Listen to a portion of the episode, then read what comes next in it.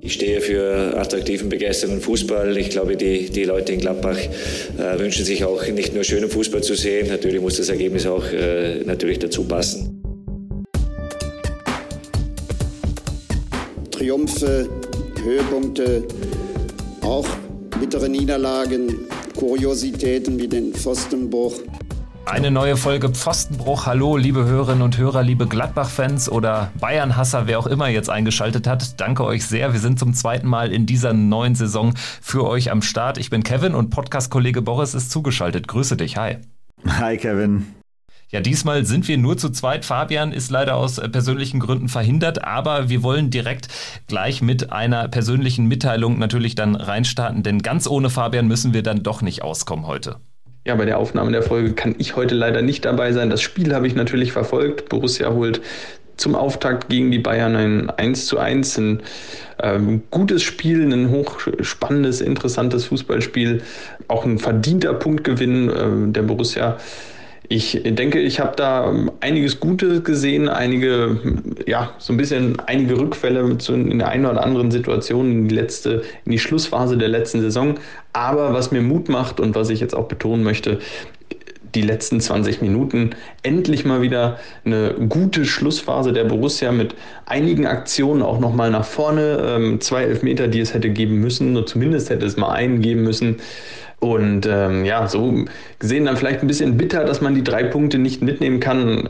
In Summe war es natürlich eine gerechte Punkteteilung. Ein tolles Auftaktspiel, macht Lust auf mehr. Ich freue mich auf die Saison und ich hoffe, ihr beide habt es ähnlich gesehen, äh, Kevin und Boris. Liebe Grüße. Ja, Grüße zurück. Danke dir, Fabian, für deine Sprachnachricht hier zu Beginn der Folge. Und ähm, ja, du hast uns jetzt ordentlich Futter mitgegeben, äh, anhand dessen wir uns durch die Folge entlanghangeln können. Denn alleine dieses äh, Spiel, dieser Bundesliga-Auftakt am Freitagabend, der hat ja schon echt A, Lust auf mehr gemacht und B, natürlich aber auch trotzdem einiges an Gesprächsstoff äh, zurückgelassen für uns. Boris, vielleicht erstmal äh, die Einstiegsfrage. Wie hast du denn das äh, Spiel verfolgt? Wo hast du geguckt? Wie war es bei dir? Ja, ich habe äh, bei mir hier in Berlin äh, meine Family zu Besuch gehabt ähm, und äh, wir haben dann schön äh, gegrillt und dabei dann äh, Fußball geguckt. Äh, das war eigentlich auch ein echt super Setting. Ich war auch gut nervös, muss ich zugeben ähm, und ja, also es war viel viel, viel äh, Gänsehaut dabei, vor allen Dingen am Anfang. Äh, ähm, und vor allen Dingen dann natürlich auch diese ersten geilen zehn Minuten, ne, muss man ganz klar sagen. Die waren schon wirklich, das hat, das war äh, irgendwie äh, vollkommen surreal, ähm, wie, wie die Mannschaft da losge, äh, losgesprintet ist und versucht hat, die Bayern so richtig zu überraschen, ähm, was ja aus meiner Sicht auch echt gut geklappt hat. Äh, auch mit einem Tor genau richtig rausgekommen. Aber jetzt ist ja die viel eher viel wichtigere Frage, wie war es für dich im Stadion? Mein Gott, also ich meine, ich bin, ich habe es beim Grillen geguckt. Also sag, sag du mal, wie war's? Ja, mega geil. Also ich muss ehrlich sagen, ich habe es mir nicht so geil vorgestellt, wie es dann letztendlich war. Also es war jetzt schon so dieses äh, Feeling, worauf wir alle gehofft haben während der Pandemie, dass der Moment, wenn man dann wieder in ein zumindest halbvolles Stadion in dem Fall rein darf, äh, dass das richtig groß sein wird und das war wirklich großartig. Also Stimmung war auch über das gesamte Spiel gesehen. Natürlich äh, war das Spiel jetzt auch von unserer Borussia von Anfang bis Ende natürlich echt ein gutes mit ein paar äh, mhm. Äh, Längen so im Verlauf der Partie, sprechen wir gleich drüber, aber grundsätzlich war die Stimmung echt super, war sehr englisch, irgendwie sehr situationsbezogen das hatten wir ja auch im Prinzip schon so angekündigt, mhm. die Ultras ja als Gruppe zumindest nicht am Start. Ähm, trotzdem war es, und bewusst sage ich trotzdem, war es echt eine geile Stimmung und ich glaube, das lag auch daran, dass alle Leute da waren, auch richtig Bock hatten.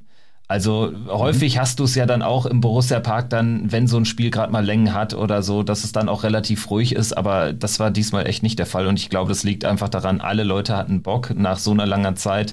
Also es waren ja dann wirklich seit dem letzten äh, Heimspiel damals gegen Dortmund vor voller Hütte ähm, eineinhalb Jahre in denen äh, es diese Stimmung ja. nicht gab. Und äh, da war die Sehnsucht ziemlich groß. Und ähm, es hat auch so, so sonst organisatorisch im Vorfeld auch mit dem ähm, 3G-Überprüfung äh, äh genau. hat auch alles funktioniert. Hat, hat, Wie war der Einlass? Hat auch funktioniert. Also äh, das war ziemlich unkompliziert. Das muss ich sagen, dass wir auch relativ früh da waren. Ich bin mit dem Auto gefahren und äh, war dann schon 17.30 Uhr dort auf P4, ziemlich nah dann am Stadion. Und es gab aber mhm. halt, das habe ich auch im Nachgang erfahren, es gab an jedem Parkplatz äh, einzeln für sich diese Überprüfung des Impfstatus oder äh, Testnachweise, sodass sich das nicht irgendwie alles dann auf den eigentlichen Einlass äh, an der Nordkurve konzentriert hat. Das war gut gelöst, fand ich. Dann stand da auch ein Impfmobil, wo der Typ von der DRK sagte, dass sich auch tatsächlich äh, schon ein paar Leute dann auch noch haben impfen lassen im Vorfeld des Spiels. Also das war schon alles ganz gut cool. organisiert. Da kann ich jetzt echt gar nicht viel meckern. Dass natürlich dann einige ihre Maske dann ähm, auch abseits des Platzes irgendwie auf Toilette dann einfach nicht tragen, da war von auszugehen. Also gerade wenn man jetzt irgendwie. Aber aber, aber, wie war so das gesamte so Miteinander? War viel, viel auch so Berührung, waren viele Berührungsängste oder war wirklich so eigentlich so dieses in dem Moment, wo man das Stadion betreten hat, so nach dem Motto, alles ist so wie früher? Also es war schon so, dass grundsätzlich, dass das natürlich auffiel, das habe ich mir auch hinterher im, im, im Real Life bei, bei The Zone nochmal angeschaut. Es fiel natürlich schon auf, dass die Nordkurve einfach nur zur Hälfte gefüllt war. Also, dass da mhm. immer so ein paar Lücken waren und das wurde sogar halbwegs eingehalten, aber trotzdem wurde da jetzt nicht penibel drauf geachtet, dass irgendwie jeder exakt in der Reihe auf dem Platz stand. Mhm. Also es saß ja auch keiner, ne? Nordkurve Unterrang. Mhm. Aber ähm, es war dann bedingt durch den Spielverlauf waren Berührungsängste auch schon sofort äh, gar nicht mehr gegeben. Also du mhm. hast nach zehn Minuten hat man sich da schon, äh, ich will nicht sagen in den Arm gelegen, aber zumindest mit diversen auch mir unbekannten Leuten abgeklatscht. So äh, fern muss ich sagen, so ehrlich muss ich sein. Und das ging auch anderen so. Und trotzdem war natürlich immer, also es ging auch immer, dann haben sich Leute, die sich dann auch nur beim Fußball treffen, du kennst das ja, ne? Also dann hat man einfach Gestalten, mit denen hat man im Alltag nichts zu tun, die äh, leben ganz woanders dann sieht man die wieder nach eineinhalb Jahren und das war dann schon ein besonderes Gefühl. Und natürlich ging es dann erstmal darum, ja, und schon doppelt geimpft, ja, ja, schon doppelt geimpft. Und äh, wollen wir mal hoffen, dass das jetzt alles bald wieder besser wird. Also es war eine ganz, ganz Der besondere Atmosphäre. Smalltalk Genau. Der, der Smalltalk 2021. Richtig, genau, und das Klassikerthema. Doppelt geimpft. nee, also es war schon, war schon korrekt und cool. hat, hat Bock gemacht, natürlich auch durch den Beginn, den du ansprichst. Ne? Also das ja. war ja auch ähm, als, als Fernsehzuschauer wahrscheinlich atemberaubend. Und das, äh, das Einzige, was natürlich der Knaller gewesen wäre, wenn wir in dem Moment in der ersten Halbzeit auf die Nordkurve gespielt hätten. Ne? Also, weil, ja. weil so ja. war es natürlich dann berühmtes auf die Südspielen aus der Nordkurve. Ähm, sehen die Szenen dann manchmal noch ein bisschen anders aus, aber trotzdem, es war einfach gigantisch und äh, ist ja dann auch in der verdienten 1-0-Führung gemündet.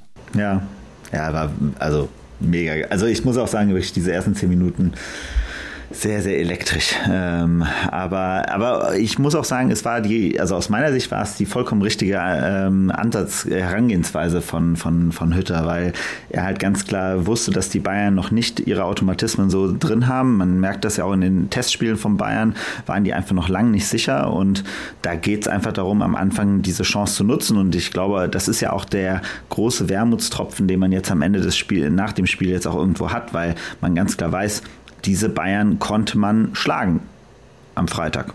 Das war drin, auf jeden Fall. Und gerade nach diesem Anfang hatte man schon so das Gefühl, wenn man irgendwie vielleicht dann noch ähm, diese Führung zumindest in die Halbzeit retten kann, dann muss Bayern natürlich mit, mit fortwährender Dauer des Spiels noch mehr aufmachen. Dann kriegt man vielleicht auch Konterchancen. Ich glaube, dadurch, dass dann eben kurz vor der Halbzeit das Lewandowski-Tor fiel nach der Ecke, war natürlich dann ja. hatte, hatte das äh, Spiel eine andere Richtung bekommen. Und man muss am Ende auch sagen, dadurch, dass die Bayern nach der Pause, fand ich, da habe ich sie echt stark gesehen. Also da haben sie uns auch eingeschnürt, ja. ohne dass wir jetzt irgendwie schlecht waren, total abgebaut haben. Aber sie haben einfach mehr ihre Stärken ausgespielt, ein bisschen mehr verlagert ja. auf die Flügel.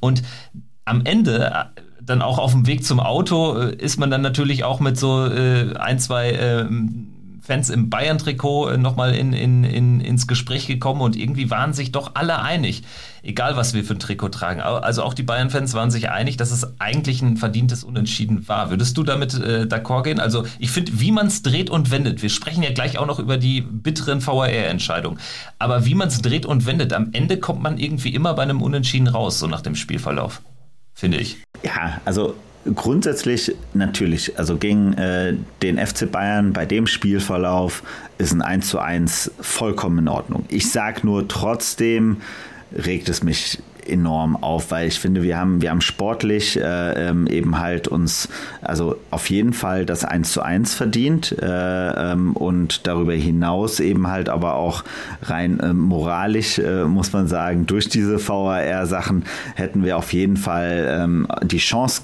haben müssen, das Spiel auch zu gewinnen. So, Nichtsdestotrotz hätte ein äh, Tyram auch so sein äh, 2-1, das 2-1 machen können, als er da auf dem Boden lag.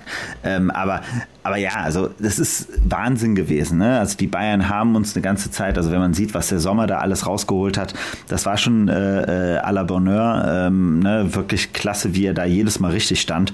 Ähm, das war super gut. Ähm, aber trotzdem, ne? also ich, ich muss zugeben, ich bin immer noch enorm angemeck, äh, angefressen, äh, dass wir das nicht gewonnen haben. Weil, wie gesagt, ich glaube einfach, diese Bayern, die werden sich in, in drei, vier Spielen, sind die so wieder eingespielt, dann, dann gewinnen die wieder gefühlt jedes Spiel 3-4-0 ähm, und äh, dann diskutiert wieder keiner über die. Ähm, und jetzt genau zum Anfang der Saison, äh, wo man auch gemerkt hat, wie unter Strom der Nagelsmann äh, steht, da auch schnell auch sofort jetzt Erfolge zu zeigen zu müssen äh, gegenüber diesen Leuten da beim FC Bayern ähm, äh, das, das hätte ich mir einfach so sehr gewünscht, dass wir das ausnutzen an dem Tag. Weil wir echt, also man muss auch sagen, also auch da ganz klarer Punkt von meiner Seite, wir waren echt gut. Also ich hatte nicht nach dem Kaiserslautern-Spiel damit gerechnet, dass wir schon plötzlich dann so stabil gegen den FC Bayern spielen. Und da hätte man dann sogar noch den einen Schritt mehr machen können aus meiner Sicht. Das Ding ist, ich glaube schon, dass man sagen muss, dass es gerecht war. Da sind wir auch fast auf einer Linie, wenn ich das so ein bisschen raushöre. Und ich würde jetzt für mich nicht sagen, dass ich jetzt irgendwie immer noch angefressen bin. War ich auch tatsächlich so nach, nach dem Spiel, so an dem Tag nach dem Spiel und so auf der Heimfahrt. Das ist für mich immer so der Indikator, ähm, wie es mir da geht. So äh, bewerte ich das dann, also schlechter bewerte ich das dann ein paar Tage später schon mal gar nicht. Und da war ich eigentlich relativ d'accord damit, wie die Mannschaft gespielt hat, irgendwie, weil man ja auch so, so im, im, es war so ein Stochern im Nebel irgendwie, auch in unserer letzten Folge. Also wir haben uns irgendwie mhm. verschiedene Szenarien ausgemalt und ich also dieses Szenario, wie die Mannschaft aufgetreten ist, dass man tatsächlich auch schon so ein bisschen Spielidee von Hütter äh, gesehen hat im Spiel, ja. Ähm, das hätten wir alle unterschrieben. Ich weiß aber auch, was du meinst am Ende, ganz ehrlich, so viele Chancen hatten wir selten gegen Bayern. Also gerade auch ja. so, so, oder dann so Chancen in der Entstehung, wo dann irgendwie äh, verlagert ja. wurde auf die Flügel. Später Hofmann hatte häufig eine gute Position, ja. wurde nicht gesehen. Ansonsten Leiner und Skelly. Der, sich, der hat sich ja einmal dazu so richtig auch drüber geärgert, weil er gefühlt äh, hochgesprungen ist und mit seinen Armen gewedelt hat, um endlich den Ball zu bekommen. Und er ist, wir haben zu lange gebraucht, um den Ball zu verlagern. Ja. Genau, und, und das eine Mal, als Tyrann dann äh, einschussbereit eigentlich dastand, das war, glaube ich, eine Hereingabe von Leiner. Da hat er ja dann, ja, da, da fehlte vielleicht äh, zwei, zwei äh, Schuhgrößen größer, dann, dann ähm, reicht das Ding. Oder ich weiß es nicht, vielleicht war es auch zulässig. Ich habe mir die Szene jetzt auch gar nicht mehr so explizit nochmal in der Slow-Mo irgendwie ansehen können, aber es wirkte irgendwie ein bisschen komisch. Also alle haben damit gerechnet, jetzt äh, über das 2-1 jubeln zu können und dann geht das Ding da nicht rein. Ja, er ist leicht, er ist, glaube ich, ich, leicht im Rasen hängen geblieben oder irgendwas, weil man sah ja, dass quasi dann am Ende ist dann ja gefühlt der halbe Rasen mitgeflogen in die Kamera, ähm, weil der da irgendwo hängen geblieben ist. Also ich glaube, dass das war irgendwo das Problem, aber mega schade, aber ja, also man muss generell sagen, also diese, dieser Teil eben halt, ne, also das war ja, also wie oft haben wir das letztes Jahr gehabt, wo, ähm, äh, oder auch davor das Jahr, wo am Ende eingewechselt wurde und die Einwechslungen im Endeffekt voll und ganz verpufft sind und überhaupt gar keine Wirkung hatten. Und dieses Mal äh, waren beide Einwechslungen, Hofmann und, äh, und Tyram, äh, waren ja große Klasse. Also die haben ja nochmal das ganze Spiel verändert und sie haben es aber auch, also, also wir sind der, der, der veränderten Struktur eben halt auch gefolgt. Also ich hatte mir bei Rose das Gefühl, ähm, wenn, wenn der eingewechselt hat relativ spät, dann sind da zwar nochmal tolle Leute reingekommen, aber die haben gar, die sind nie auf Betriebstemperatur gekommen. So, und äh, ich habe jetzt einfach das Gefühl gehabt, der Tyram, der war von Anfang an sofort heiß. Der Hofmann ist sofort abgegangen, wie ein Zäpfchen, wie auch schon gegen Kaiserslautern in den zwei Minuten. Ähm, und äh, das war wirklich richtig, richtig stark. Und da, glaube ich, äh, kann man auf jeden Fall schon schon irgendwas erkennen, dass da neue Impulse auf jeden Fall gerade intern gesetzt werden. Ich würde sogar Bennett auch noch mit reinnehmen. Also der hat mir auch gut gefallen. Bennett, sorry, genau. Bennett, also man muss immer sagen, jetzt mittlerweile, man muss immer stark betonen, nicht Benesch, sondern Bennett, weil da gibt es ganz viele, die das total. Aber klar, Bennett auf jeden Fall. Also Bennett muss ich auch sagen, äh, äh, mehr Culpa zu mein, meinen Aussagen vom Spiel gegen, äh, gegen, gegen Kaiserslautern. Hier habt ihr vollkommen recht gelegen, ne? Also dass ihr den ja schon sehr, sehr stark äh, an, äh, aufgewertet habt. Also ich muss sagen, ich hatte nicht damit gerechnet, dass der, der Hütte hat ja wieder das gleiche gemacht wie gegen Lautern auch. Der hat wirklich über eine echt gute Zeit hat der Scully und Bennett auf einer linken Seite gegen den FC Bayern spielen lassen.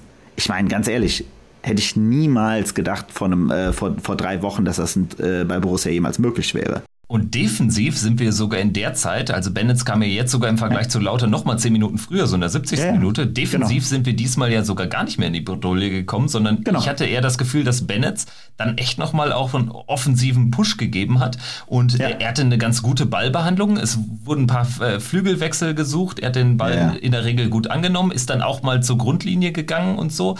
Also hatte, hatte wirklich äh, äh eine gute Ballbehandlung, war äh, auch irgendwie relativ komplett in seiner Leistung. Ich glaube, wir haben ja alle noch nicht viel von ihm gesehen, aber irgendwie erinnert er mich auch so ein bisschen an, an Spielertyp wie Markus Thuram oder Ibo Traoré, auch so, sein, so eine Mischung daraus. Ja. Also hat nicht ganz die Wucht von einem Thuram, hat nicht ganz vielleicht die Dribblingstärke von einem Traoré, aber irgendwie so eine Mischung aus, aus den beiden. Ich glaube, auch aus ja. Bennett wird nie ein Torjäger, das merkt man schon, aber er hat diesem Spiel irgendwie echt nochmal eine Note gegeben. Und da muss man echt sagen, also wo war der denn in den drei Jahren? Ich weiß, dass er auch in Ipswich Town äh, gespielt, aber auch da hat er ja nicht gespielt in der dritten englischen Liga, also nicht relevant. Ja. Das ist ja irre. Genau, also deshalb das Wunder, also egal wie, äh, das kann man sagen, was man will, aber der hat ja irgendwann mal unter Rose, ich glaube in der ersten Saison hat er in den letzten zwei Spieltagen oder so, hat er mal so ein paar Mal, wurde der am Ende eingewechselt. Und ich weiß noch, da hatte man echt das Gefühl gehabt, okay, der weiß überhaupt nicht, was er auf dem Platz will, ähm, so ungefähr. Aber jetzt was, also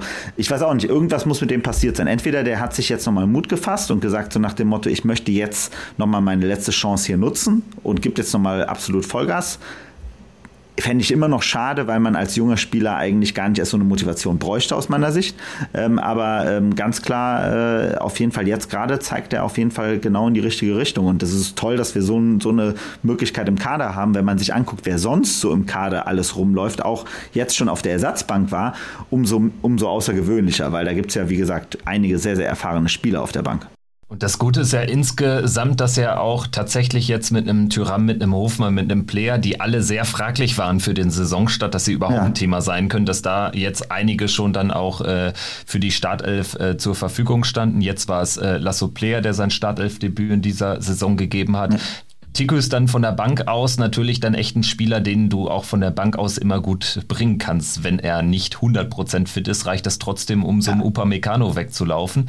Also ähm, was der dem Spiel also, wieder gegeben hat, gigantisch. Ja, also wirklich, also und, und, und dieses Talent, dass man in jedem Spiel seine Boxershorts sehen kann. Das muss man auch sie wieder sagen. Es war wieder mal Weltklasse, wie er bei dieser Aktion, wie er sich da eben halt lang gemacht hat am, äh, auf, dem, auf, der, auf der Torlinie, äh, wie man dann wieder seine bunte Boxershorts sehen konnte. Das finde ich auch immer wieder hervorragend bei ihm. Also es ist schon ein Markenzeichen.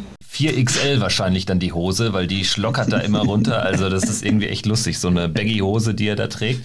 Auf jeden Fall äh, ähm, Tyram Upamecano, da müssen wir natürlich jetzt explizit nochmal drüber reden. Vielleicht äh, müssen, ja. können wir aber auch im Nachgang dann nochmal, wenn wir jetzt so einen Haken hinter diese 90 Minuten gemacht haben, auch nochmal über den einen oder anderen Spieler sprechen, weil es da doch die echt oder die echt ein oder andere gute Leistung gab. Aber Tyram gegen Upamecano, da reden wir über die 81. und 83. über zwei Szenen. Ja.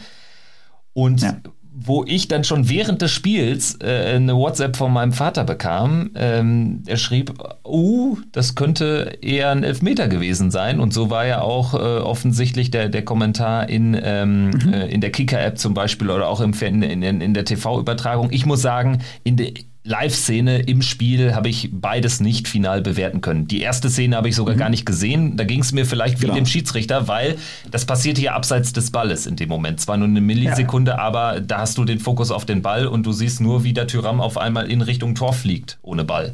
Ja. Wie hast du es denn ja. gesehen? Ja, aber also ich fand die erste Szene, um ehrlich zu sein, ähm, schon also wenn ich mich mir vorstellen würde, ich wäre der Schiedsrichter gewesen, der Moment, wo ich sehe, dass so ein, so ein Tyram in so einer Situation sich vorne über mit, äh, mit dem Kopf schon äh, fast in, ins Tor reinfliegt, ähm, das war halt der Punkt, wo ich gemerkt habe, oh, da muss was passiert sein. Also entweder hat er sich, ist er über sich selbst gestolpert oder nicht, aber irgendwas muss passiert sein. So. Und deshalb war es ja dann ganz interessant, wenn man dann, als man dann eben halt sofort die, die Zeitlupen gesehen hat, dass es halt definitiv äh, einen Kontakt gab und man, der, jeder, der weiß, äh, wie ein, wie, wie smart ein Jonas Hofmann ist, der das ja gesehen hat in dem Moment und deswegen zurückgezogen hat und die Flanke nicht gespielt hat. So, das war ja auch diese Argumentation am Anfang, ja, okay, aber Hofmann hat ja den Ball gar nicht gespielt. Naja, der hat den Ball deshalb nicht gespielt, weil er eben halt gesehen hat, dass der Junge schon im Fliegen war. So, und deshalb hat er nochmal äh, rausgezögert und wollte ihn, äh, wollte ihn anders querspielen. Also deshalb muss ich ganz klar sagen, also das also äh, im Nachgang fand ich ja schon, wurde diese erste Szene noch so als kann man, muss man aber nicht äh, bewertet. Was ich aber Klar, natürlich mit einer Hardcore-grün, äh, schwarz-weißen, äh, schwarz-weiß-grünen äh, Gladbach-Brille, aber wo ich schon sage, so sorry, aber dafür habe ich schon ganz viel dämliche andere Elfmeter gesehen, die in den letzten zwei, drei Jahren über diesen VAR gegeben wurden. Ähm, da war das wirklich an der Stelle in so einem entscheidenden Moment, wo es wirklich nur noch um, also um Kleinigkeiten geht, äh, eben halt aus meiner Sicht sehr, sehr offensichtlich. Ja, das Ding ist doch, also, wenn Tyram dort fliegt, dann gibt es dafür zwei Gründe. Erstens, ja. er ist eventuell über seine eigenen Beine gestolpert. Ja. Das hätte ja sein können. Genau. So, dann ist er selbst genau. schuld, ist äh, äh doof gelaufen. Zweitens, ja. er wird gelegt durch einen minimalen Kontakt, aber da im Lauf mit der Dynamik wissen wir alle, da reicht ein minimaler Kontakt. Nur das Ding ist. Ja, aber das war es ja noch nicht mal. Genau. Ja, das, das, das Ding ist halt, ähm, er lässt sich ja nicht fallen. Also das kann ja kein also wenn, wenn Upamecano, der Abwehrspieler, den Stürmer in so einer Szene berührt und der Stürmer ist im Lauf, spritzt da rein in den 5-Meter-Raum, wenn er ihn berührt, dann fällt der Stürmer, dann ist das ein Foul. Da gibt es für mich auch gar nichts zu diskutieren. Ja, aber es geht ja auch nochmal um die Handlung, ne? Also das ist ja für mich auch nochmal so ein Punkt. Wenn die beiden ineinander knallen und er fällt dadurch hin, okay. Aber man hat ja ganz klar gesehen, also Upamecano hat ihn ja versucht zu stoppen. Also man, er hat ja ganz klar mit der Hand nach ihm gegriffen und er hat ihn mit dem, mit dem Fuß, äh, der auch nicht normal war, ähm, gestoppt. So, das heißt also, da gab es für mich überhaupt gar kein, also wenn, wenn man sich das Bild, wenn, wenn ich mir vorstelle, dass ich mir als Schiedsrichter sage, hm, okay, muss ich mir mal angucken und dann stelle ich mich dahin und gucke mir das an und dann sage ich mir, ist das eine, ähm, äh, ein Zufallsprodukt eines Verteidigers gewesen in so einer entscheidenden Situation? Hundertprozentig nein. Never ever. Dann reden wir wieder über das grundsätzliche Problem vom VAR, dass ich einfach das Gefühl habe, also wir Deutschen, wir können einiges, einiges auch nicht und VAR gehört definitiv dazu. Das ist schon wieder ein Drama. Jetzt haben wir einmal gespielt und wir reden mhm. jetzt schon wieder über, über Szenen, die auch einfach, es geht mir ja gar nicht darum, dass es jetzt, äh, also, wenn es den VAR nicht gegeben hätte, hätten wir auch keinen Elfmeter gekriegt. Das ist mir schon klar. Mhm. So wie es früher mhm. war. Aber dann kann ich damit trotzdem besser leben, weil ich mir sage, ja, gerade in dieser ersten Szene, ab, äh, geschehen mhm. abseits des Balles. Ja, ist schwer zu sehen und äh, das mhm. kannst du dann auch so final nicht entscheiden. Aber wenn es den VAR schon gibt, warum guckt sich das dann nur ein anderer Schiedsrichter an? Warum wird das mhm. Problem quasi nur verlagert? Warum wird es nicht kommuniziert, falls es so sein sollte, dass äh, ähm, wirklich nur noch in tausendprozentigen Fehlentscheidungen eine, Entscheidung, eine Tatsachenentscheidung revidiert werden äh, muss. Darüber wird ja auch schon spekuliert. Ähm, hat sich die DFL oder der, hat sich der DFB, haben sich die Schiedsrichter irgendwie eine andere Linie auferlegt, aber dann muss das ja auch kommuniziert werden. Man bleibt genau. wieder so im das Unklaren. Muss kommuniziert werden. Genau. Genau. Es ist ja das Problem vom VAR in Deutschland, finde ich ja weiterhin immer noch die unfassbar unsägliche Kommunikation. Das war ja am Anfang, ich weiß noch, als das, als das Produkt eingeführt wurde, ähm, ich weiß noch, ich habe mir damals ähm, Borussia gegen, also Hertha gegen Borussia angeguckt, unser, ich glaube, das waren 4-2 oder 4-1, ähm, wo, wo wo Raphael dieses wunderschöne äh, äh, Distanztor geschossen hat, wo wir am Anfang, nachdem wir direkt 1-0, glaube ich, zurücklagen oder so, haben wir dann relativ schnell Ausgleich und, zwei, und das 2-1 geschossen. Das 2-1 war halt, glaube ich, damals dann ein Elfmeter, so ein Handelfmeter. Und da sitzt man halt mit wie viel 40.000 Leuten in diesem Berliner Olympiastadion und keine Sau versteht, was gerade passiert. So, kein Mensch weiß es, weil, weil also wie, wie kann man so ein Produkt integrieren in einen Prozess rein und man hatte ja die Erfahrung aus Holland und so weiter und so fort. Es gab ja schon einige Länder, in denen es das schon gab. So, ähm, wie kann man das dann so schlecht in, auch im Stadion kommunizieren und damit natürlich eine vollkommene Verwirrung des, des Publikums her, äh, hervorrufen. Ich meine, jeder, der das in den USA sieht mit, mit American Football und so weiter, weiß, wie wichtig auch im Stadion diese Kommunikation ist. Und ähm, bis heute habe ich immer noch das Gefühl, dieser, dieser VAR macht ständig irgendwelche Neuerungen oder da passiert wieder irgendetwas, aber ich habe nicht das Gefühl, das wird sauber kommuniziert und es wird dafür gesorgt, dass die Menschen das Gefühl haben, sie verstehen den Fußball, der da noch auf dem Platz abgeht. Ja, im so. Stadion war es folgendermaßen. Also dann wird halt angezeigt auf der Leinwand, ne, dieses berühmte VAR-Symbol Überprüfung und dann steht da, was überprüft wird, ob es ein Foulspiel gab. Ja. So, dann kommt nach ein, zwei Minuten die Entscheidung, kein Foulspiel. Es stimmt einfach nicht jetzt im Nachgang in dem Wissen. Ja. Ich dachte jetzt im Stadion, ja okay, dann wird Tyram über seine eigenen Beine gestolpert sein. Ja. Man muss nämlich auch sagen, so krass im Stadion wurde das ja gar nicht irgendwie kritisiert. Gab dann die üblichen Pfiffe, dann als es genau. dann wieder losging. Neuer hat sich dann den Ball ja. da zum, zum Abstoß äh, bereitgelegt und das äh, Spiel wurde fortgesetzt. Aber das war dann auch schnell wieder kein Thema. Wenn da stehen würde, keine hundertprozentige Fehlentscheidung, deshalb kein mhm. äh, Elfmeter, dann äh, sehe das oder würde sich das wahrscheinlich anders anhören im Stadion. Ne? Also mhm. da macht man es sich dann sogar Absolut. relativ leicht zu kommunizieren. Grundsätzlich kommunikationsmäßig ist es ein Desaster und auch in den Abläufen ist es für mich ein Desaster, wenn ich das vergleiche mit der EM, selbst wenn ich es vergleiche mit der WM 2018, wo alle gesagt haben, oh Gott, jetzt hat man hier Schiedsrichter aus allen Nationalverbänden, wo es überhaupt äh, in mhm. den wenigsten überhaupt äh, technische Hilfsmittel gibt. Da hat es gut funktioniert, es hat bei der EM gut mhm. funktioniert. Hier in Deutschland Deutschland funktioniert es einfach null. Gar nicht. Es ist ein mhm. Desaster. Absolut. Ja, und, und dann kommen wir ja zu der nächsten Situation. Und die nächste Situation ist dann, sorry, aber das hat man schon im Spiel gesehen, dass da die Situation auf jeden Fall unklar war. Dass man auf jeden Fall gemerkt hat, dass Tyram sich da ganz brutal in den Strafraum reingetankt hat und Upamecano, ich meine ganz ehrlich, wir hatten die Situation vorher schon, also ganz ähm, bei dieser ersten Chance von, von Hermann in der ersten Halbzeit.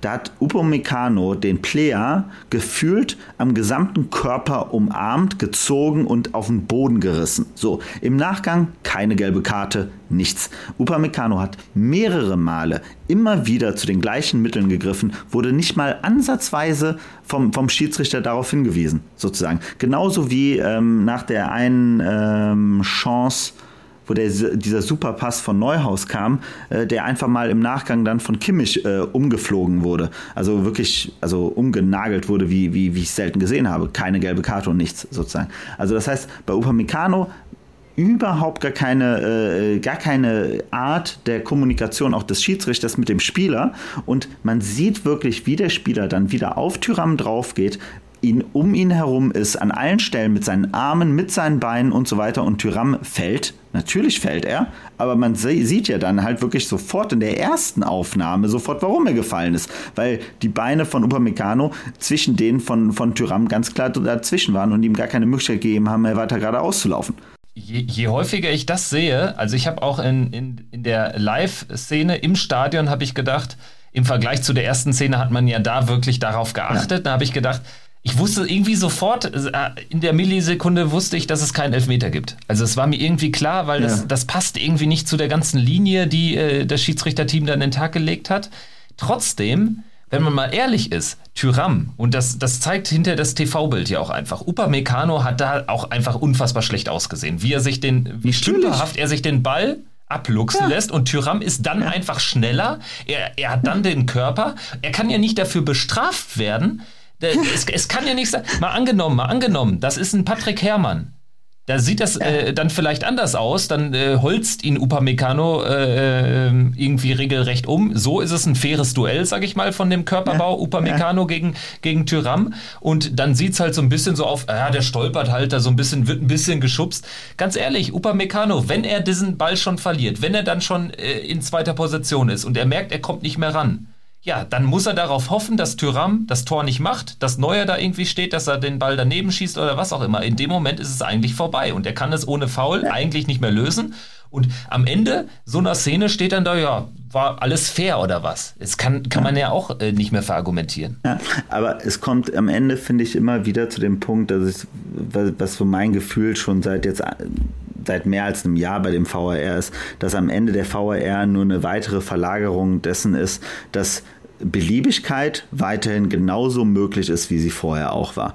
Vorher war es so, dass man eben halt ganz klar gesehen hat, dass äh, die, die, die vorderen Mannschaften immer einen Bonus hatte. Das ist genauso wie, wie Gladbach auch manchmal ab und zu Glück hatte von dem Bonus, muss man ganz klar sagen. Wenn der Schiedsrichter einfach gesagt hat, okay, das ist die drittplatzierte Mannschaft mit vielen äh, Nationalspielern vielen bekannten Spielern und die spielen jetzt gegen den 15. und so weiter und so fort, dann hat äh, man da definitiv einen Vorteil. Und beim VAR finde ich, weiterhin das äh, sieht man genau das Gleiche. Man hat immer das Gefühl, dass wenn es hart auf hart kommt, wird es eher dann pro Bayern, pro Dortmund oder eben halt natürlich, wenn wir vorne sind, dann wird es auch vielleicht zu unserem äh, Gunsten gemacht, aber es wird, man merkt halt einfach, dass diese Beliebigkeit äh, ähm, am Ende einfach nur verlagert wird auf den VAR und wenn sie dort eben halt weiterhin besteht, nämlich nicht der Call, ähm, also ne, da, da, darüber reden ja auch immer wieder viele, dass, dass man eben halt wenigstens es schaffen sollte, dass ähm, die Mannschaften selber die Möglichkeit haben, äh, den, den VAR zu beauftragen, dreimal im Spiel und solange das geht, äh, solange das berechtigt ist und ein Haken hinter ist, dann kann man es auch weitermachen. So, solche, solche Szenarien werden ja schon lange diskutiert, aber kommen ja nie zum Tragen und das ist halt schon absolut, ähm, finde ich, weiterhin es ist am Ende nicht die Verbesserung. Ich glaube, es gibt ganz viele Spiele, wo es wirklich eine Verbesserung ist, weil wenn da Mannschaften sind, die auf relativ ähnlichem Niveau sind und relativ so ähm, eher unter ferner Liefen sind, dann ist der VAR teilweise wirklich echt toll. Also da gibt es ganz viele Situationen, die man ja auch gesehen hat, wo der VAR Sachen aufgeklärt hat, wo es echt sonst ungerecht gewesen äh, wäre. Aber wenn es bei Spielen äh, wie, so etwa, wie, wie so einem Spiel geht, wo man über die 80. Minute bei Gladbach gegen Bayern, erstes Spieltag, ähm, ganz klar da ist eine Mannschaft, die gerade äh, alles nach vorne äh, schmeißt und dann wird, wird ihnen zweimal auf brutalste Art und Weise wird ihnen ein Torabschluss verhindert. Ähm, und dann die, dieser Mannschaft beide Male keinen Elfmeter zu geben, ist einfach nur unsäglich von dem Schiedsrichter und absolut ungenügend das Problem liegt ja eigentlich schon im Prinzip des VAR, dass man irgendwie an die Sache, ich, ich habe immer das Gefühl, man geht als Befürworter des VAR an die Sache heran, als wäre Fußball ein Sport wie Tennis oder so, wo es klare ja. Linien gibt, wo es aus und nicht aus gibt. Ja. Torlinientechnik, die will ja auch keiner mehr abschaffen oder ähm, von meinetwegen auch äh, der, der, äh, der VAR oder generell die Linie, das berühmte Lotfällen beim mhm. Abseits, mhm. ja oder nein.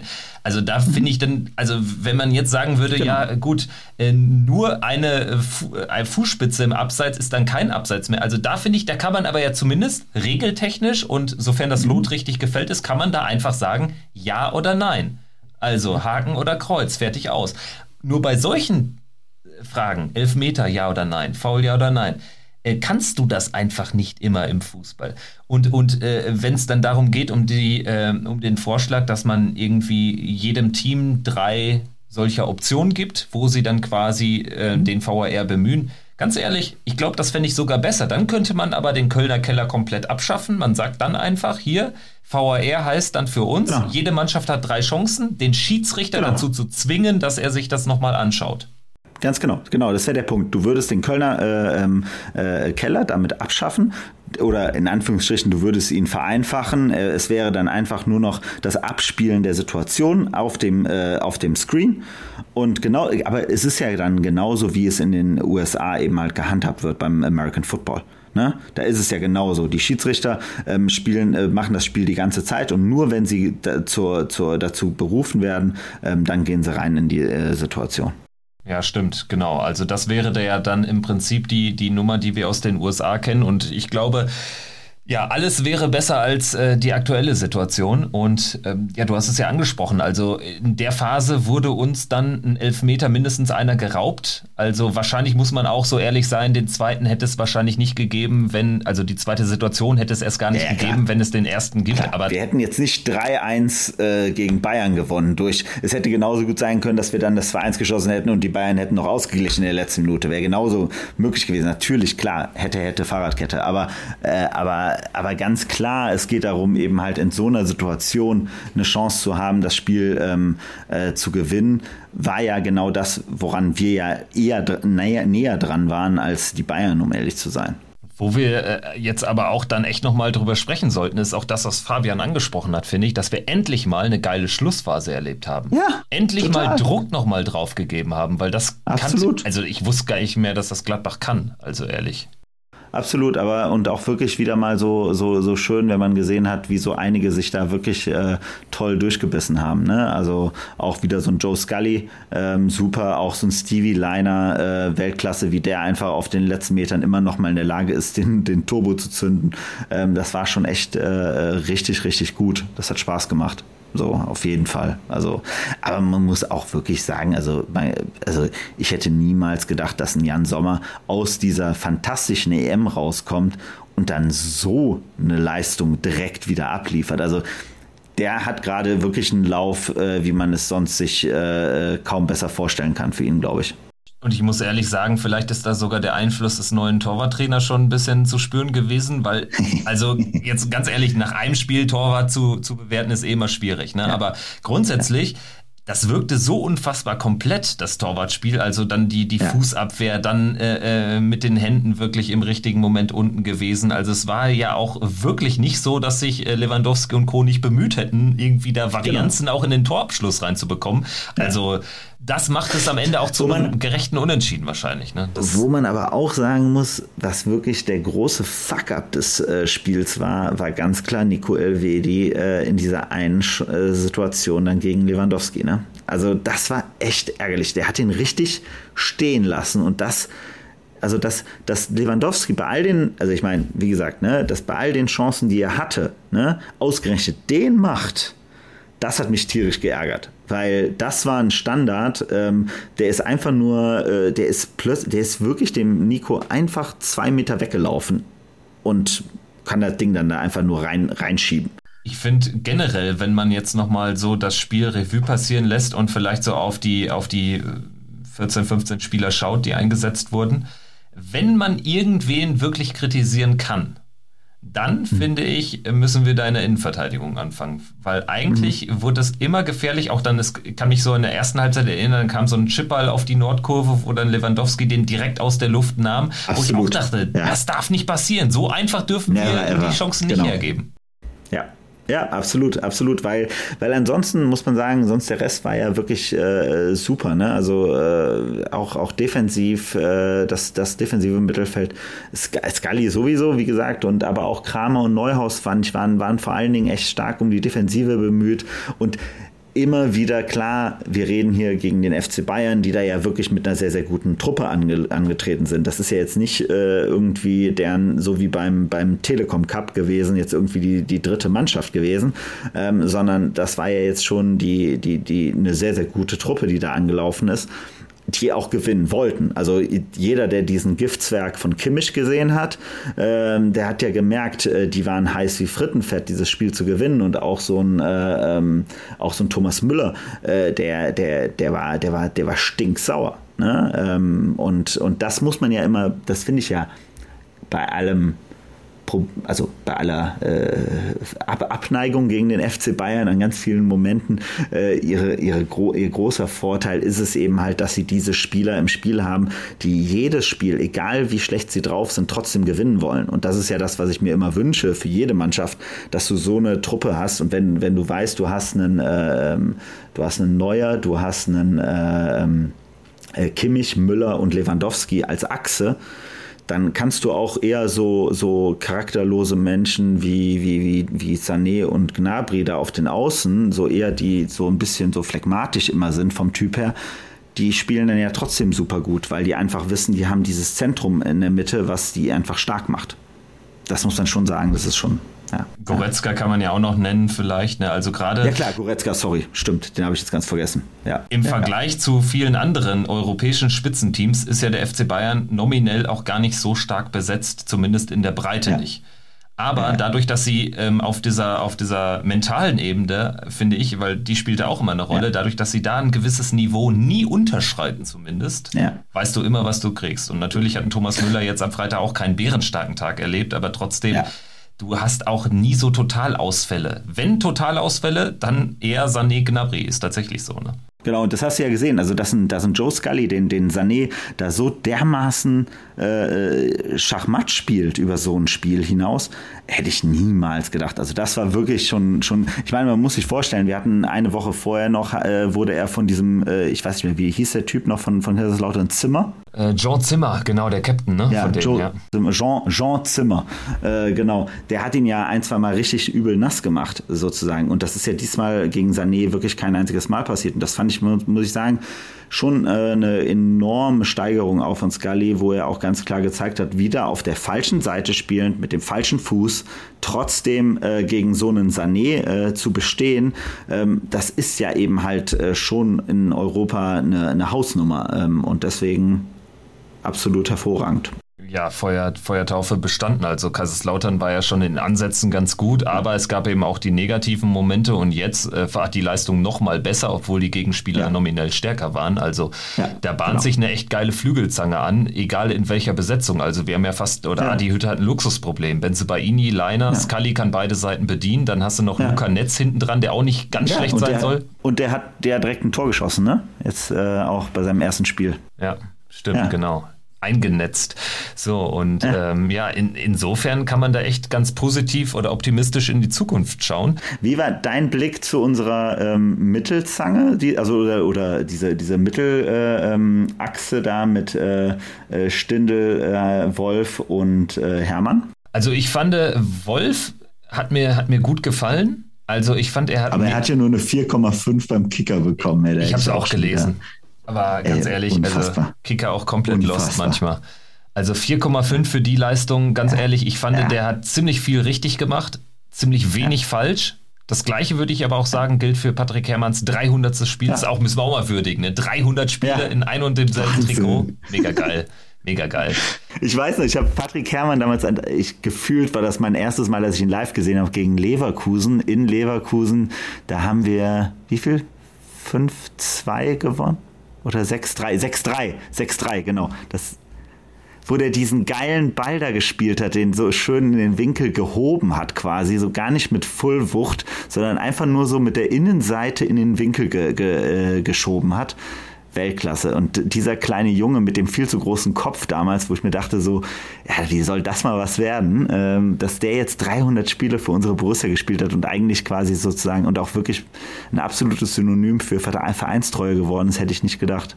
Und vor allen Dingen auch immer wieder dann auch aus so einem Loch oder eigentlich einer schlechten Saison rauskommt. Also, dass er jetzt gegen Bayern so startet und ich meine, nach drei Minuten, das Ding habe ich echt drin gesehen von ihm. Ja. Also er hatte, ja. er war echt nicht weit weg vom Tor. Das eine Mal ähm, hätte er vielleicht das selber machen müssen, anstatt nochmal das Abspiel zu suchen, aber. Total. Also es fehlte bei, bei, bei der offensiven Reihe bei allen so ein bisschen auch so das Quäntchen Glück, um irgendwie dann auch im Kicker eine Eins abzustauben. Ähm, bei Stindel würde ich äh, sagen, gilt das Gleiche. Also auch er ähm, hätte ja sich ein Tor verdient gehabt mit der einen Szene, wo er da genau. eigentlich äh, ja, den super Ende, am Ende auch genau. Der, ja, genau, dieser Flachschuss genau in den äh, unten rechts es wäre perfekt gewesen.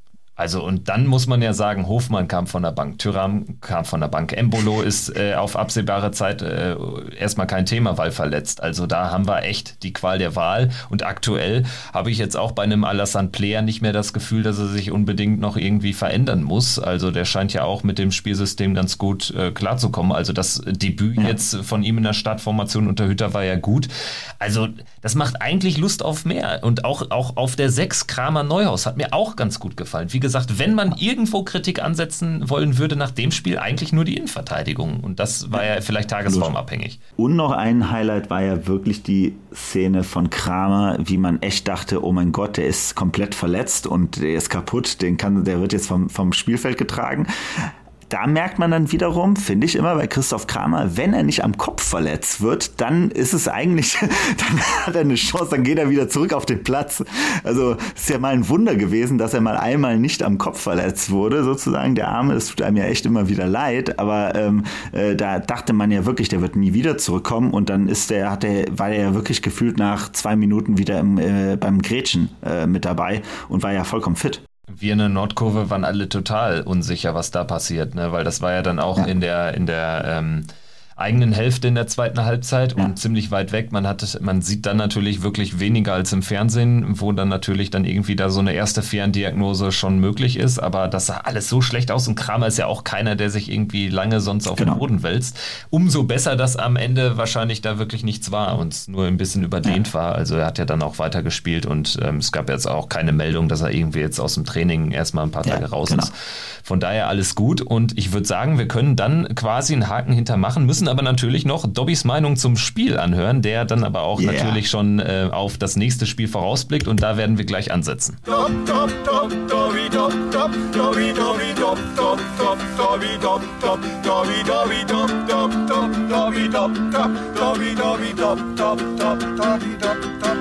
Immer wieder, immer wieder, immer wieder VfL. Von der Elbe bis zu Isar, immer wieder VfL. Endlich geht sie wieder los, die Fußball-Bundesliga. Und das Geilste ist endlich wieder richtig schön Zuschauer im Stadion. Unter anderem ja du, Kevin. Ich hoffe, du hattest auch, also ich muss sagen, genauso viel Spaß im Stadion wie ich vom Fernseher mit euch, da, wo ich euch ein bisschen singen gehört habe. Und das hat sich alle irgendwie so, so an die 80er Jahre erinnert am Bökelberg von der Stimmung her. Auch wenn die Ultras da das ja immer noch boykottieren, muss ich sagen, kam das doch recht gut rüber, fand ich eigentlich im Fernsehen. Leider hat man auch die paar einzelnen Bayern-Fans daraus gehört, aber okay, ist halt so vom Spiel her äh, mutige Aufstellung, auch geil wieder Bennett nachher eingewechselt, Scully von Anfang an und, und Hermann von Anfang an. War schon interessant. Wir haben auch gut begonnen. War super vom Spiel her. Nur ich muss sagen, wären die beiden strittigen Elfmeter 10, wo wir echt sagen, mindestens einen hätten wir bekommen müssen, wären die in dem Falle im Strafraum bei den Bayern, also wäre Bayern zu Fall gegangen, hätte das hundertprozentig, bin ich der Meinung, einen Elfmeter mindestens gegeben. Ja, und wir haben mal wieder den Pech und dann und, und das Schlimme ist ja, der Schiedsrichter guckt sich das nicht mal an und das ist das Traurige, obwohl ich sagen muss, das 1-1 ging absolut in Ordnung, denn wir hatten auch viel Schwein und einen super starken äh, Jan Sommer im Tor und aber trotzdem, es war ein leistungsrechtes 1-1. Die Schlussphase, Anfangsphase und Schlussphase gehörte uns und im Endeffekt muss man sagen, es gibt Schlimmeres, glaube ich, als mit einem 1-1 in die Bundesliga zu starten. So, jetzt bin ich mal gespannt, wie es hier weitergeht. Auswärtssieg, oder? Was sagt ihr? In diesem Sinne, alle Zuhörer vom Pfostenbruch, startet gut, kommt gut in die neue Woche. Kevin, Fabian, Boris, haltet die Ohren steif. Bin mal gespannt, was ihr jetzt zu meiner Aussage sagt. In diesem Sinne, ciao, ciao. Ja, im Prinzip glaube ich, ist äh, Dobby da in, in weiten Teilen des Spiels ähnlicher Meinung gewesen und äh, vor allen Dingen ähm, jetzt der Auswärtssieg von ihm prognostiziert in Leverkusen. Ich glaube, damit wären wir natürlich alle mit einem Mega-Saisonstart behaftet. Also vier Punkte aus den zwei Spielen wären natürlich ein Knaller. Ich habe noch nicht, äh, also ich bild mir jetzt, glaube ich, mal in den nächsten Minuten eine abschließende Meinung zu meinem Gefühl für Leverkusen. Wie sieht's denn bei dir aus? Also hast du eine Tendenz für das Spiel nächste, äh, diese Woche Samstag? Also ich muss erstmal noch zugeben, Dobby, äh, ich finde das immer wieder äh, faszinierend, ein Gladbach-Fan mit einem Berliner, äh, mit einer Berliner Schnauze. Das ist halt für mich als jemand, der seit jetzt Ewigkeiten schon in Berlin lebt, als Rheinländer, äh, komplettes Gefühlschaos irgendwie. So, das passt so gar nicht im ersten Moment zusammen, aber es ist Weltklasse. Mega geil. Ähm, also mein Gefühl für Lever, also erstmal muss ich sagen, jetzt aufgrund der ganzen Transfer-News jetzt um Leverkusen die letzten äh, Tage merkt man ja, bei denen ist noch ganz viel äh, im Umbruch. Ne? Also die sind richtig gerade mittendrin. Ähm, das, was bei uns vielleicht noch in den nächsten ein, zwei Wochen ansteht, da ist Leverkusen jetzt voll und ganz dabei und schade, weil man merkt Leverkusen an, dass sie finanziell mehr Möglichkeiten haben, weil sie holen sich jetzt, glaube ich, so ein paar Leute, die für mich immer so als mögliche Kandidaten auch für uns gegolten. Also so ein Andrich, ähm, wenn der jetzt zu äh, Leverkusen geht, ähm, schade. Ähm, aber grundsätzlich hat das Spiel von Leverkusen ja jetzt äh, erstmal gezeigt, dass die jetzt auch noch nicht so richtig im Saft sind. So was heißt das dann jetzt aber? Also ich muss immer sagen, gegen Leverkusen in Leverkusen, das sind immer so, das kann, das können ganz emotional tolle Spiele werden. Es kann aber auch echt deprimierend werden. Ähm, und ich bin da selber noch immer sehr, sehr unschlüssig. Aber mein erstes Gefühl, was ich jetzt aktuell so habe nach den, äh, nach diesen Eindrücken jetzt, dass wir auf jeden Fall glaube ich, mit einer guten Portion Selbstbewusstsein an die Leverkusener rangehen werden. Ich glaube, wir werden uns da nicht den äh, Schneid abkaufen lassen, mal ebenso. Ähm, ich habe ein bisschen Sorge davor, dass da so Leute wie so ein Diaby, diese schnellen, wendigen äh, Außen, dass die uns da ganz schön äh, ähm, auch so, so um Stevie Liner so ein bisschen das Leben schwer machen können. Aber schauen wir mal. Also mein Tipp ist, oh, es fällt mir echt schwer. Also ich merke das gerade. Das ist das Ding. Ja. Mir geht es nämlich genauso. Also ich glaube, es spricht schon ein bisschen für uns, dass wir einfach, so blöd es klingt, aber wir sind einfach eingespielter als die Truppe von Leverkusen. Also ja. äh, die müssen sich natürlich jetzt eh noch so ein bisschen neu sortieren, sortieren haben ja diesen Kusunuda verpflichtet, der ja dann jetzt auch schon in der Innenverteidigung gespielt hat, direkt schon genau. im Pokal sogar. Jetzt haben sie den Hinkapi oder wie auch immer er heißt, irgendwie ein Brasilianer ähm, auch noch geholt, sodass da ja noch ja. ein bisschen Fluktuation ist. An Draxler scheinen sie dran zu sein, also da bin ich gespannt. Vielleicht spielt Julian Draxler gegen uns nächste Woche Samstag. Das sind Domino, das nennt man dann Dominosteine, weißt du? Ähm, das ist Messi-Wechsel von Barcelona zu PSG und Draxler. Oh Gott. von PSG zu Leverkusen. Vor allen Dingen hat Draxler jetzt, bevor Messi da zum Einsatz kommt, sogar noch ein Tor gemacht äh, am oh, ersten Spieltag ja. in Frankreich. Also schon ja. ganz witzig. Und ähm, ja. also bei Leverkusen in der Vergangenheit, ja, die eine oder andere richtige Reibe 5-0 und sowas abgeholt aber ja. ähm, auch viele wichtige Partien gewonnen. Gerade wenn ich daran ja. denke, dass wir da ähm, in der ersten Rose-Saison haben wir da die Tabellenführung verteidigt, 2-1 gewonnen. Genau. Dann mal den ganz wichtigen, genau, ja. genau, dann mal den ganz wichtigen Sieg damals unter Favre in der Saison, wo wir Vierter geworden sind, 2-1 De Camargo, 87. Das war ein richtig geiles Ding. Und ansonsten, ja, ein auch häufig Spektakel einfach, ne? Also letztes Jahr ja. dieses 3-4. Vielleicht kommt es auch einfach darauf an. Also ich glaube, wenn wir in den Rückstand liegen sollten, das wäre echt fatal, weil dann kann Leverkusen sich so ein bisschen ja, hinten ausruhen und auf die schnellen ähm, Diabis und wie sie alle heißen, setzen, die dann vielleicht den entscheidenden Konter setzen. Wenn wir aber in Führung gehen, habe ich echt ein super Gefühl, dass wir es diesmal nicht so bräsig ja. verteidigen wie letztes Jahr.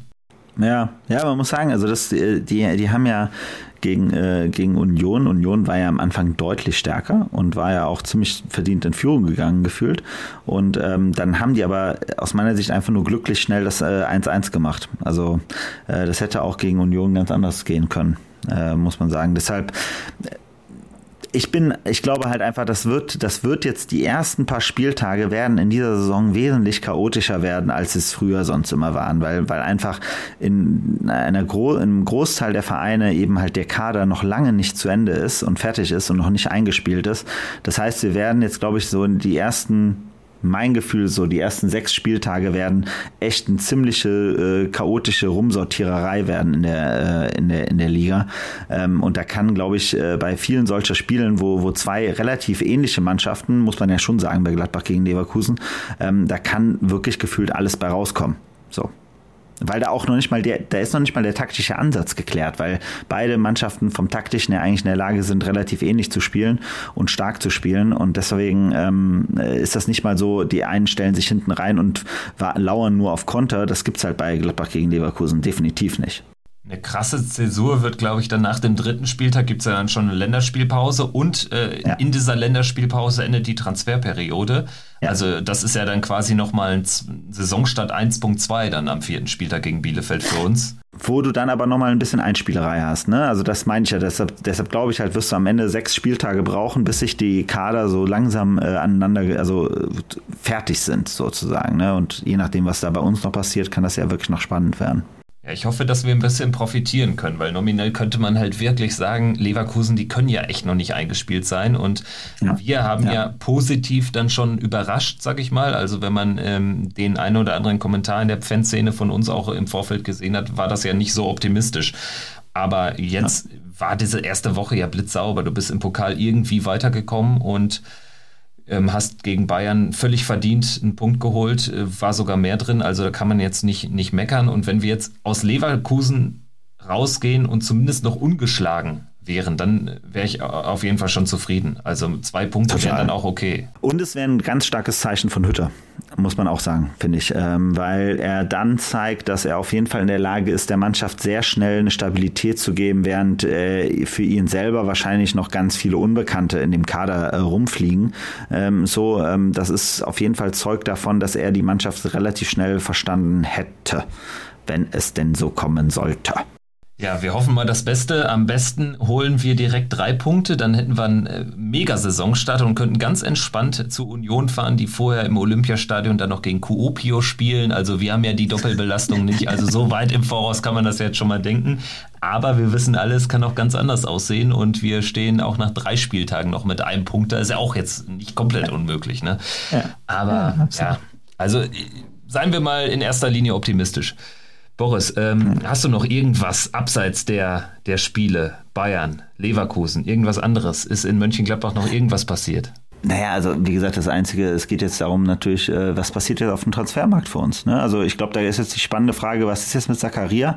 Er war ja jetzt also auch nie im Kader oder irgendwo, das heißt, er scheint ja irgendwo schon äh, sich quasi von der Mannschaft sozusagen verabschiedet zu haben. Es geht jetzt bei ihm wahrscheinlich nur noch um die um die kleinen, also ums äh, äh, klein, um die kleineren Feinereien, äh, feinen, feinen Sachen, aber das wird sich jetzt nochmal zeigen, ähm, wenn wirklich diese kolportierten nur 15 Millionen für ihn rum kommen, ähm, dann ist das wirklich, boah, dann glaube ich, äh, ist, ist, ist Max Eberl innerlich ein bisschen am Weinen ähm, äh, für diesen Jungen, äh, weil dann haben wir da wirklich mal ausnahmsweise richtig, also jedes Pech der Welt gehabt, äh, weil da haben wir keine Ausstiegsklausel mit irgendwie einer bescheuerten Zahl drin, sondern dann liegt es einfach schlichtweg daran, dass der Spieler genau dann das Saisontief hat, äh, also das, das Formtief hab, hat und äh, dass er genau in dem Moment eben halt auch äh, der, der Covid-Effekt kommt, ähm, äh, der uns dann wirklich da eine, also ein Drittel nur von dem äh, ermöglicht, von dem, was wir normalerweise bekommen hätten für den Jungen. Also zu seiner Hochzeit, als er sich da gegen Dortmund verletzt hat, hat, März 2020 ja. im letzten Spiel vor Corona,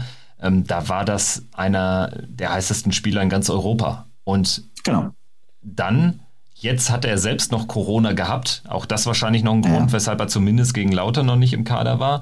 Aber äh, da passt er irgendwie wirklich ähm, gar nichts. Also das äh, kann ja am Ende ja. gar nicht, gar nicht so gut ausgehen aus finanzieller Sicht für alle Beteiligten wahrscheinlich, aber auch und generell ja. auch äh, seine Karriere. Darf, ich ich finde es immer äh, gar nicht so schlimm. Zum Beispiel als Marc-André Ter Stegen damals nach Barcelona gegangen ist oder Chaka nach genau. Arsenal. Da denkst du, ja, geil, ey, die haben jetzt hier die Knochen hingehalten, hatten eine echt gute Zeit in Gladbach, haben sich gut verkauft und bei Zakaria wäre das grundsätzlich erstmal nichts anderes. Ich würde ihm, ich hätte ihm sehr gewünscht, wenn er irgendwie so einen Mega-Vertrag genau. irgendwie in einem Mega-Verein unterschrieben hätte, aber jetzt ja. sieht's ja eher aus nach irgendwie Napoli, Roma oder Bergamo. Und ja. Ähm, ja, da haben wir in der letzten Folge schon drüber gesprochen. Also von daher spannende, spannende Zeit jetzt auch abseits der, der Spiele und ich bin sehr gespannt, was bei uns da passieren wird. Auch äh, wenn dann Zakaria wirklich gehen sollte, welches Dominosteinchen dann fällt, also wer dann zu uns kommt, weil da werden wir ja, irgendwelche das ist ja wirklich die Frage, ne? Also also ich glaube, für Zakaria ist für mich das immer, wo, wo Eberl für sich selber sagt, den Dominostein hat er selber schon gezogen mit, Kona, äh, mit, mit äh, äh, wie heißt unser Kollege noch? Äh, Kone, Quadio Kone, Manu Kone, Kone. ja. Kone. Ja nicht, nicht Konate, äh, Kone, genau, mit, äh, mit Kone, ähm, weil, weil das ist ja genau das, also so hatte ich damals den Transfer von Kone schon verstanden, das ist so ein klassischer Vorweggriff, weil er davon ausgeht, dass Zakaria, weil das hat Eberl ja auch immer schon sehr, sehr deutlich kommuniziert, dass Zakaria grundsätzlich derjenige wäre, der den Schritt gehen würde und ähm, ich glaube, da würde noch nicht mal was passieren. Ich glaube nicht, dass da noch was passieren würde. Ich glaube, das Geld würde sich Eberl eher nehmen und dann sagen, dann gucke ich mir lieber im, äh, im Winter nochmal äh, an, ob es da vielleicht irgendeinen guten Stürmer, äh, irgendein, guter, irgendein gutes Stürmerschnäppchen gibt. Ja, weil tatsächlich, äh, ja, ich, ich finde den Gedanken interessant. Ich hatte ja in der letzten Woche gesagt, eigentlich bräuchten wir noch so einen gewissen Stürmertyp. Dazu stehe ich auch nach wie ja. vor. Wenn man jetzt das Spiel gegen Bayern gesehen hat und dann noch weiß, dass Embolo noch in der Hinterhand ist, dass Hofmann und Player und Tyram alle noch gar nicht auf ihrem 100% Leistungslevel sein können, bedingt durch Verletzungen, mhm. dann muss man eigentlich sagen, geht Zakaria, ist natürlich geldfrei. Vielleicht äh, kommt dann irgendwie noch ein, ein Außenbahnspieler oder irgendwie ein verkappter Flügelstürmer, was auch immer. Aber ganz ehrlich, hätte der aktuell viel Spielzeit? Ich glaube nicht, weil unter anderem auch Keenan Bennett jemand ist, mit dem wir alle nicht gerechnet haben. Ja. Also von daher, ja. das, ist, das ist sehr spannend noch, was da so auf dem Domino Day in Mönchengladbach passiert. Aber, aber wir hoffen das Beste für unsere Borussia. Gut. Genau. Ich würde sagen, cool. Boris, hat Spaß gemacht und äh, vielen Dank fürs Zuhören, liebe Zuhörerinnen und Zuhörer. Nächste Woche dann äh, mit einer Analyse natürlich des Leverkusen-Spiels und dann geht es natürlich mit dem nächsten Auswärtsspiel schon weiter. Hier bei uns in Berlin an der Alten Försterei beim ersten FC Union. Also spannende Wochen und auf dem Transfermarkt passiert bis dahin vielleicht auch noch was. Also danke und bis zum nächsten Mal. Macht's gut. Ciao. Triumphe, Höhepunkte, auch bittere Niederlagen Kuriositäten wie den Pfostenbruch.